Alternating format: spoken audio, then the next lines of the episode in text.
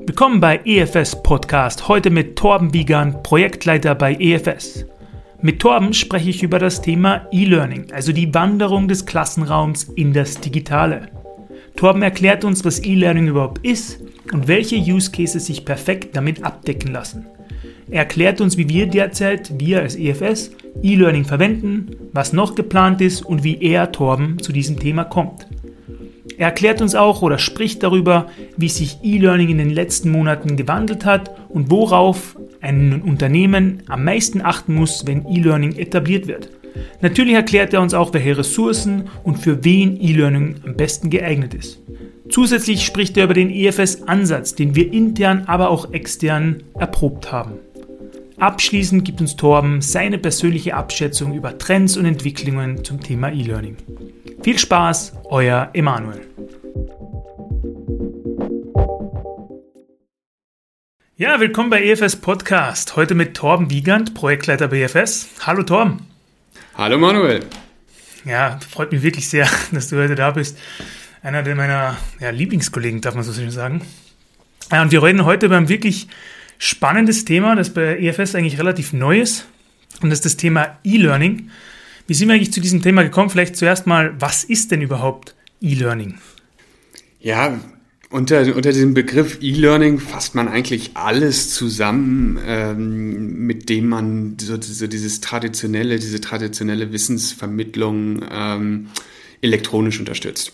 Also das ähm, ganz klassisch sind es Plattformen, auf denen, man, äh, auf denen dann die Kurse sind äh, wo sich dann die Studenten und die äh, Lernenden halt im Prinzip die Inhalte entweder runterladen oder auf den Plattformen dann äh, durchklicken.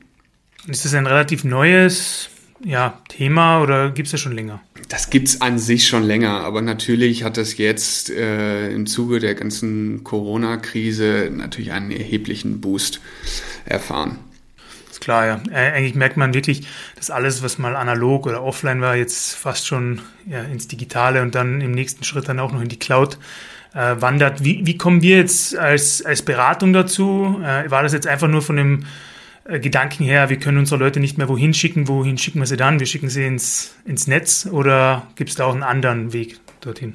Also der, der Aufhänger war eigentlich ähm, wirklich intern. Also die Corona-Krise hat uns natürlich jetzt auch, ähm, auch getroffen, genauso wie alle anderen und hat so ein bisschen zum Umdenken geführt. Das heißt, ähm, so klassische Bürotage, wo alle Kollegen ins Büro kommen und sich dann freitags früh ähm, eine Schulung anhören, das funktioniert jetzt einfach nicht mehr. Und ähm, hinzu kommt, dass wir jetzt auch eine Größe erreicht haben, wo, äh, wo das auch platztechnisch sich schlicht und ergreifend gar nicht ausgeht. Und ähm, ja, und so sind wir dann auf die, die Idee gekommen, zu sagen, okay, wir digitalisieren äh, die Lerninhalte, um so mehr Kollegen die Möglichkeit zu geben, äh, ja, auch an Schulungen teilzunehmen. Ja, du hast gerade schon angesprochen, bei der Vorteile des E-Learnings, einmal Platz und einmal vielleicht Zeit. Ähm, über die Use Cases möchten wir gerade nochmal ein bisschen später vielleicht reden. Was gibt es denn so andere Herausforderungen, die vielleicht durch E-Learning abgedeckt werden, wo man sagt, okay, das kann mir E-Learning erleichtern, wenn es zum Thema Knowledge Sharing geht? E-Learning an sich also, ist ja ein sehr, sehr weit, äh, weit gefächerter Begriff. Aber die Plattformen, die äh, oder die Möglichkeiten, die selbst Standardplattformen heutzutage schon bieten, gehen weit über das reine Ver ähm, Vermitteln von, von Wissen in Kursen hinaus, in so klassischen Kursen. Vielmehr kann das jetzt sogar auch schon so als Wissensdatenbank genutzt werden und ähm, insbesondere auch in, in Projektsettings, wenn wir jetzt mal ganz konkret über, über uns als, ähm, als äh, Firma sprechen, ähm, wird es dann auch ganz gezielt als Onboarding-Produkt äh, äh, genutzt und ermöglicht es dann äh, so schneller, flexibler neue Kollegen, die auf, auf Projekte kommen oder in ein, in ein neues Setting kommen, auf die Herausforderungen vorzubereiten. Wenn wir jetzt vielleicht diesen Use Case gleich direkt ein bisschen näher betrachten, Onboarding hast du schon erwähnt, wie, ist, wie hat sich das jetzt gewandelt, das analoge Vorort Onboarding im Büro, wo man vielleicht einen ganzen Tag oder eine ganze Woche oder vielleicht auch länger äh, mit einem Kollegen zusammensitzt und versucht, ja, alles Mögliche und alles Nötige beizubringen oder auch zu zeigen. Wie hat sich das Ganze verändert jetzt in, im digitalen Zeitalter sozusagen? Ja, es, die ganze Welt hat sich ja jetzt in den letzten anderthalb, zwei Jahren verändert. Es ist, ähm, es ist einfach so, ähm, dass die Zeit, die man mit seinem Kollegen wirklich äh, nebeneinander sitzt äh, oder gar beim Kunden vor Ort ist, äh, das gibt es de facto einfach nicht mehr, sondern es gibt viel weniger Berührungspunkte mit den Kollegen. Da äh, Remote arbeiten, äh, jetzt nur mal so als, so als großes Stichwort und, und Buzzword da, da reinge, reingeworfen, bedeutet ja auch einfach, auch dass diese menschliche Interaktion schlussendlich fehlt. Und das macht auch so einen Onboarding-Prozess schwierig. Und vor allen Dingen macht das auch, äh, ist das dann auch schwierig, eine Qualität im Onboarding-Prozess, insbesondere in einer, in einer Firma wie unsere, die sehr, sehr schnell wächst, ähm, ja sicherzustellen, wenn, wenn Prozesse auch nicht standardisiert sind und ähm, alle Teamkollegen von einem gewissen Mindestumfang des Onboardings ausgehen können, dass das neue Kollegen schon, schon wissen und an so einen Grundschatz drauf zugreifen können. Wie kann man sich das jetzt konkret vorstellen? Also wirklich der standardisierte Onboarding-Prozess und wie kann da jetzt E-Learning also vielleicht ein konkretes Beispiel wäre ganz cool, äh, damit ich mir das ein bisschen besser vorstellen kann. Wie kann da E-Learning wirklich konkret unterstützen? Also man muss äh, da, da grundsätzlich trennen einmal zwischen fachspezifischem Onboarding und dem Onboarding in einer Firma.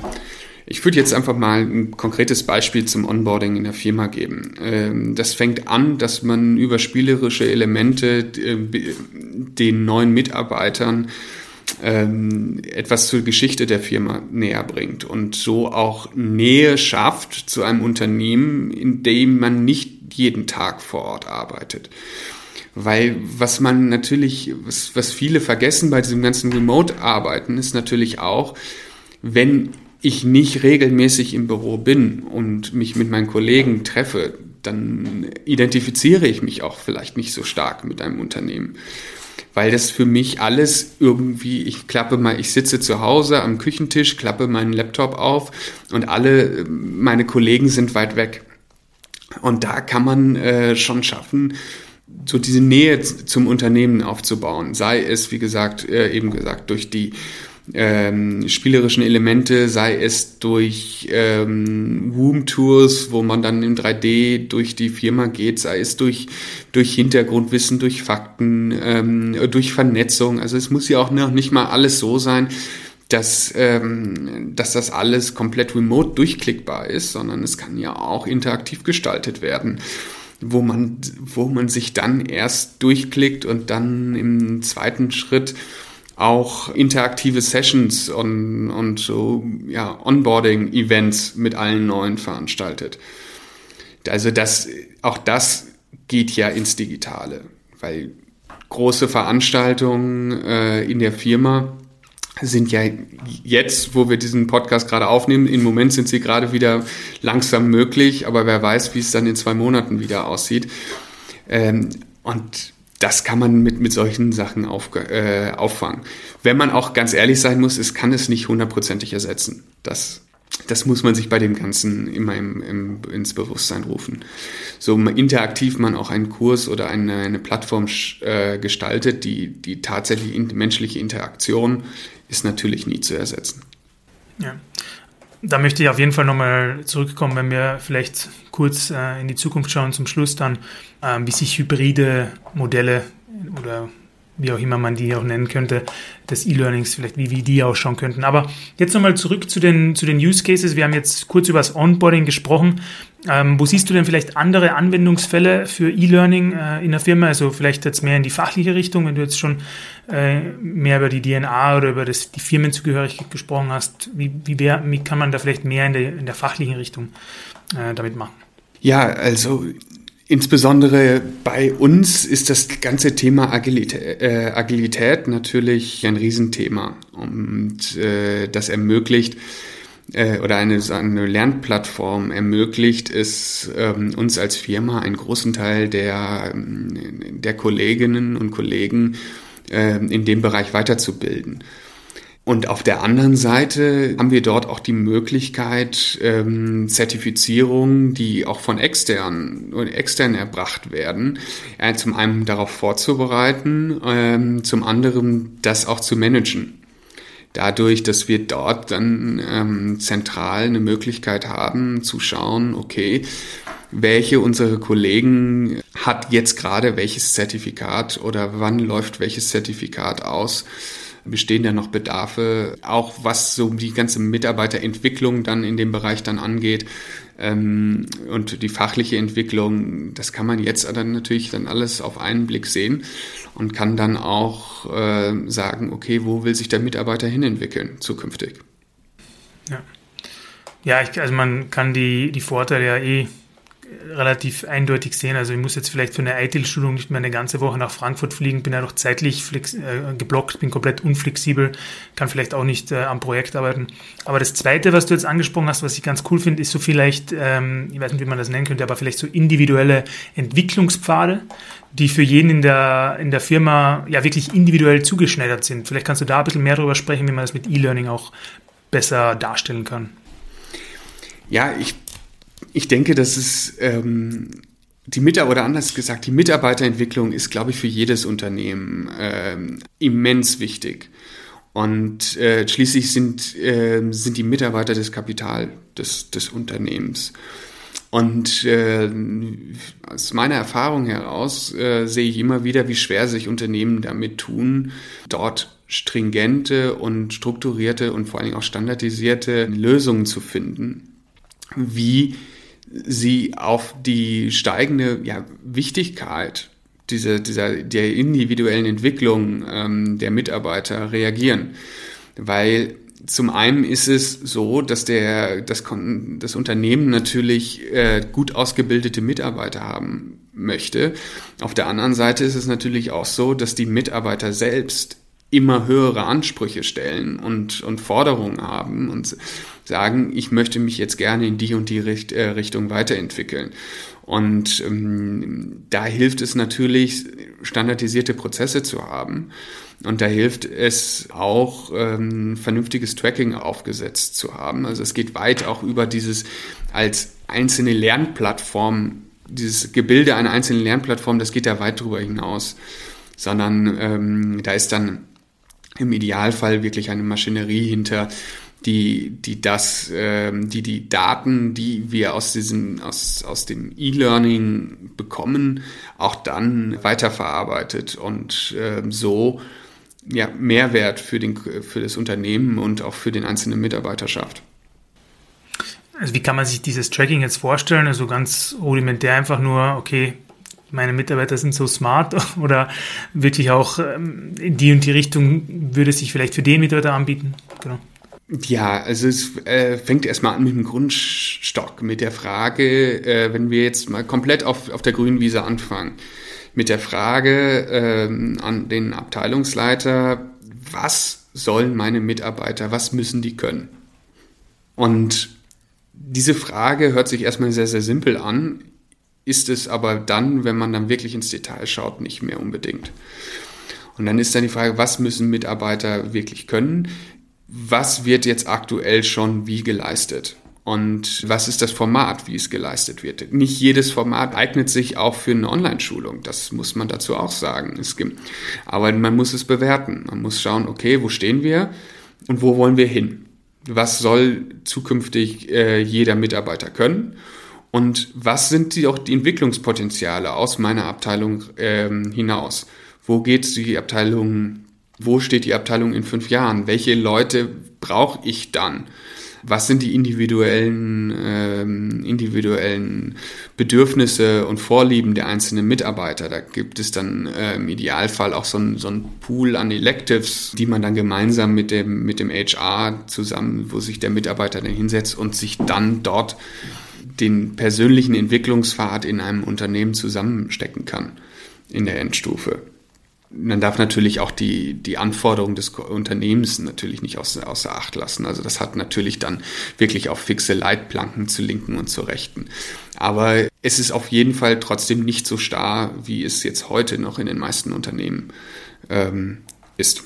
Genau. Ähm, du hast gerade kurz angesprochen, den Pool of Elective. Ähm, und wir haben auch schon über die Use Cases gesprochen. Mir würde noch vielleicht, bevor wir in den nächsten, ins nächste Thema wirklich weitergehen, wirklich interessieren, was ist denn so eine typische E-Learning-Schulung? Also was würde sich wirklich perfekt anbieten darzustellen und wie würdest du das konkret darstellen? Also du hast da schon spielerische Elemente, Gamification erwähnt, über das werden wir sicher noch ein bisschen mehr reden, aber wie würde sich das jetzt in erster Linie darstellen lassen, so eine typische Schulung? Eine typische Schulung fängt erstmal damit an, dass die, den, dem Kursleiter, so, so nennen wir das hier, äh, das ist derjenige oder diejenige, die den Kurs verantwortet, klar ist, was rübergebracht werden soll. Also sagen wir jetzt mal ganz konkret, ähm, wir haben eine, eine Schulung, wo ein neues IT-Tool vorgestellt wird, ein, beispielsweise ein Variantenplaner fürs Komplexitätsmanagement. Dann wird anstatt, wie man das früher gemacht hat und PowerPoint-Folien einfach zum Download geschickt oder ähm, die, die Leute morgens um acht am Freitag gequält, ähm, um denen zu sagen, wie so ein Variantenplaner funktioniert, werden diese Inhalte von diesen Folien jetzt aufbereitet und in eine, eine Storyline gepackt in eine Storyline, die nicht unbedingt die ist, die in der PowerPoint-Präsentation steht, sondern es geht dann darum, dass es didaktisch für den, für den ähm, Schüler oder den Studenten aufbereitet ist. Und das wird in der Regel das, ähm, so gemacht, dass wir Inhalte aufbereiten mit äh, in, in Teile schneiden, die nicht länger als zwei, maximal drei Minuten sind. Und dann nach diesen zwei bis drei Minuten kommen spielerische Elemente oder es wird aufgelockert ähm, durch, durch grafische, optische Elemente, weil die Aufmerksamkeitsspanne schlicht und ergreifend nur so hoch ist. Und äh, ich denke, das kann sich auch jeder Zuhörer ungefähr vorstellen. Wer kennt es nicht, wenn man in einem äh, Meeting sitzt und man hat sogar noch denjenigen vor einem in so einer Schulung, dann geht's vielleicht noch so zehn Minuten gut, bevor man das gedanklich zumindest einmal abschweift. Und äh, das ist natürlich zu Hause äh, oder im Hotelzimmer, wenn man so eine Online-Schule macht, noch viel, viel schlimmer.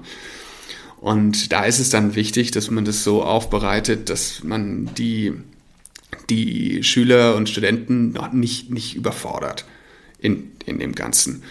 Wobei das tatsächliche Mittel, wie das dann rübergebracht wird, sehr individuell ist. Das hängt sehr damit zusammen, für wen ist das jetzt auch? Also was sind das für Leute, die diese Schulung anhören?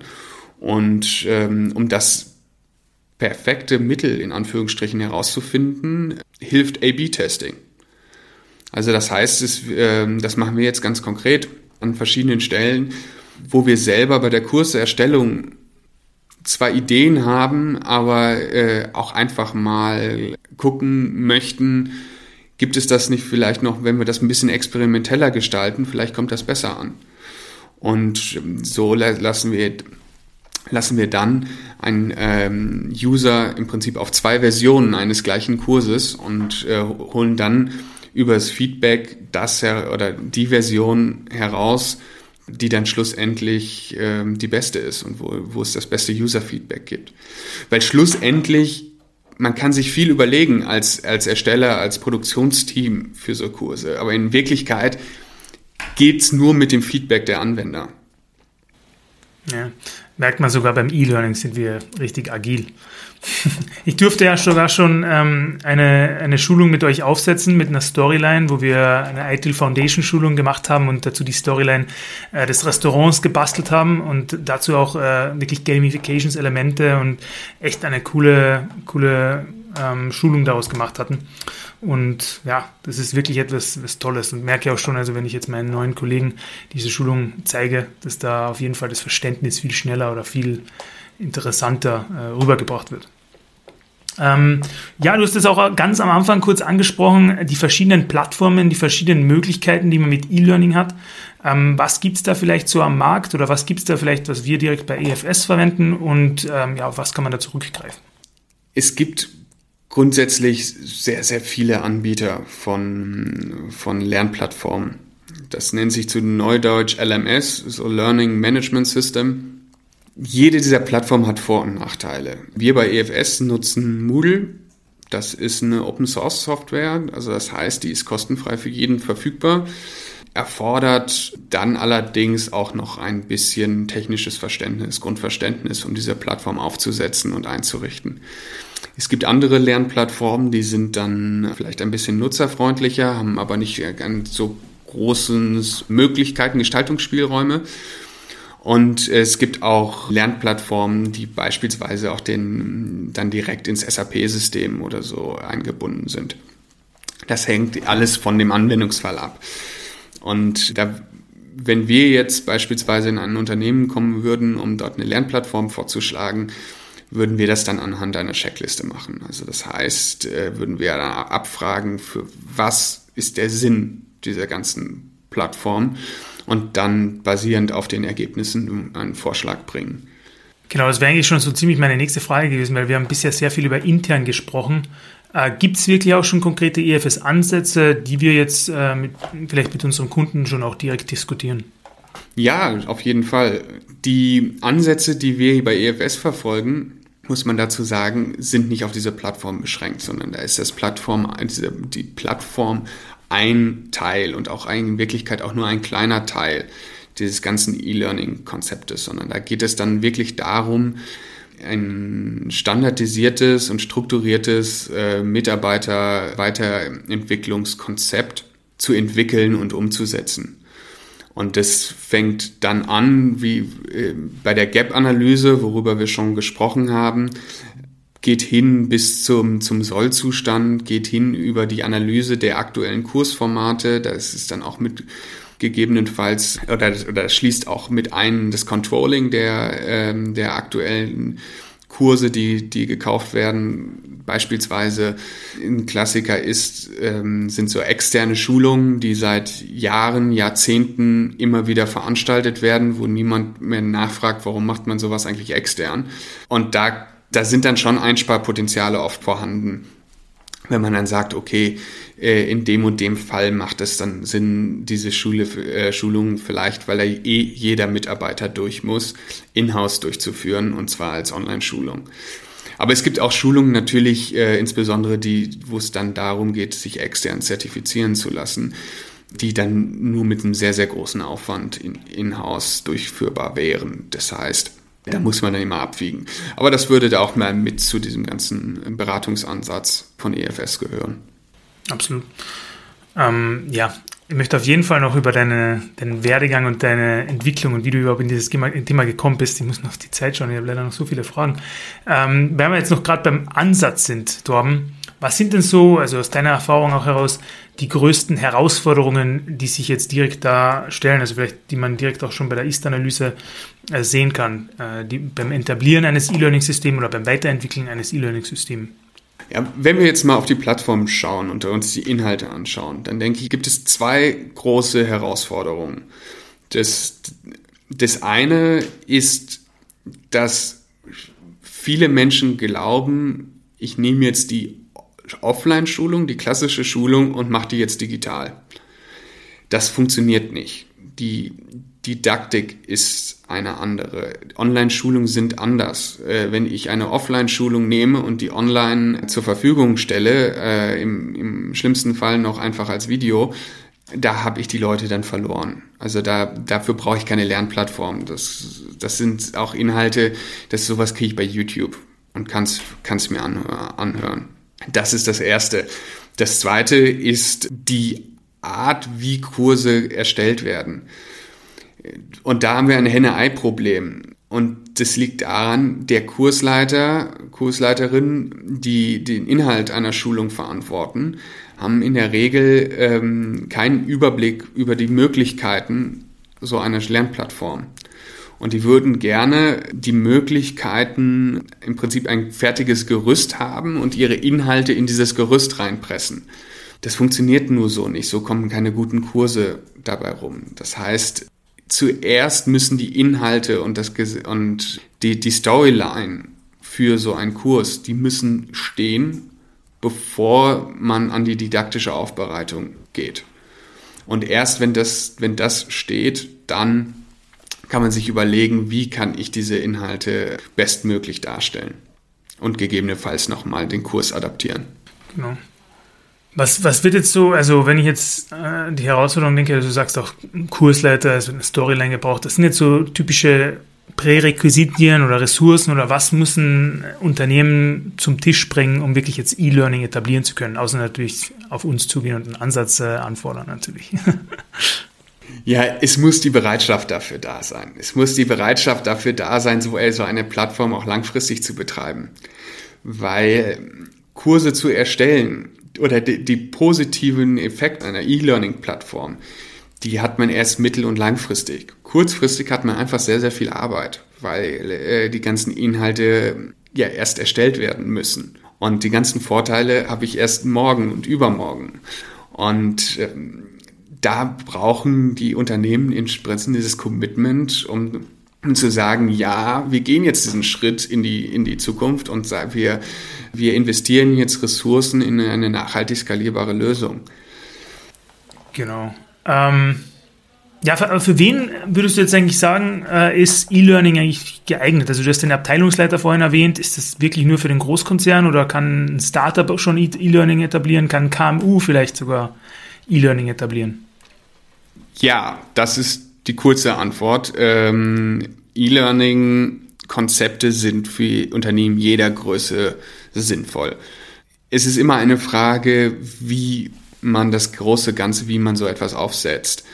Aber auch für ein KMU mit 20, 30, 50 Angestellten oder ein, äh, ein paar hundert Angestellten kann das schon wirklich äh, sehr spannend sein, um neue Mitarbeiter aufzu, äh, onzuboarden. Selbst für, für Startups, wenn es dann darum geht, Vertriebsteams aufzusetzen, ist das natürlich ein, ein spannender Punkt, so ein Unternehmen skalierfähig zu machen. Und ähm, insbesondere in jungen Unternehmen, wo die Personalfluktuation noch relativ hoch ist, habe ich das auch am eigenen Leib schon als, als, als Unternehmer, bevor ich zur EFS kam, mitbekommen, wie aufwendig diese Onboarding-Prozesse sind, wenn man die dann wirklich auch gewissenhaft durchführt. Und ähm, da kann das, kann so eine Plattform wirklich helfen. Aber auch dort muss man dann natürlich die, ähm, die Balance halten zwischen, okay, jetzt macht das noch Sinn, jetzt haben, hat unsere Firma dadurch noch einen Mehrwert, weil wir sparen uns Zeit.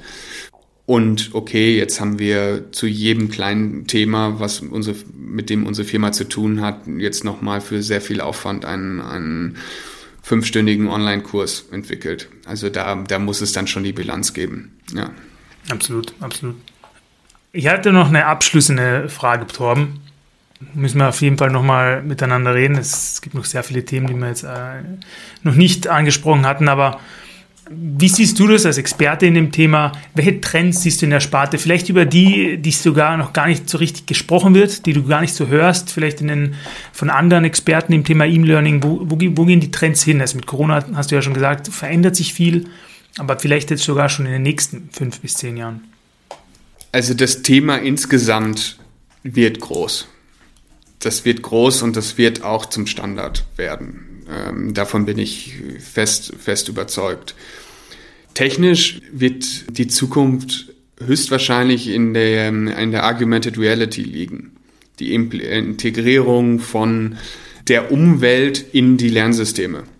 Das wird ein sehr, sehr spannendes Thema werden für die Zukunft. Es gibt unendlich viele Anwendungsbereiche für diese Technik und ermöglicht es auch ähm, einen Tiefgang, ein, ein neues Level von, und von Tiefgang zu erreichen in diesen Schulungen, der bisher nicht möglich war. Wenn wir nur beispielsweise mal an Konstrukteure oder so ähnliches denken. Absolut. Naja, man generell, also ich habe letztens einen Podcast gehört ähm, über die Online-Uni der Zukunft, die vielleicht auf Blockchain äh, basiert, wo man sagt, okay, äh, in der Vergangenheit äh, muss ich vier Jahre auf der Uni verbringen und habe dann erst am letzten Tag wirklich mein Diplom bekommen. Die ersten zwei Jahre eigentlich nichts.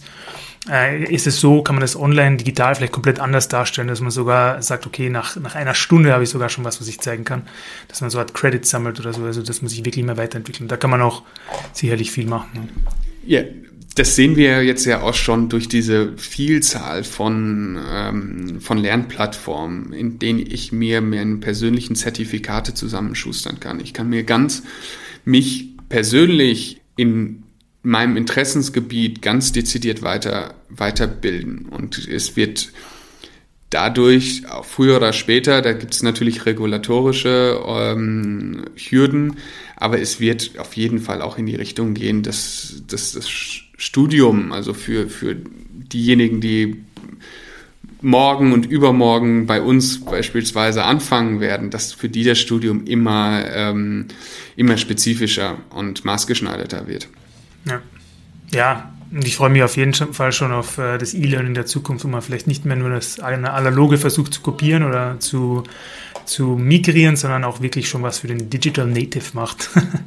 ja, gut. Aber Torben, leider, leider, obwohl das Reden mit dir sehr viel Spaß macht, sind wir jetzt schon so ziemlich am Ende. Was ich vielleicht noch fragen muss oder darf, äh, wie kann man dich erreichen? Wie kann man mit dir in Kontakt treten zum Thema E-Learning? Ja, er erreichen äh, am besten via E-Mail äh, unter twiegand.efs.at bin ich immer erreichbar. Und ja, ich freue freu mich natürlich, wenn das, wenn dieser Podcast dem einen oder anderen vielleicht interessiert hat und äh, wir ins Gespräch kommen und mal drüber sprechen können, wie so eine Lernplattform und wie E-Learning die Prozesse in, in einem Unternehmen verändern können. Danke, Torben, und bis zum nächsten Mal. Ich habe zu danken.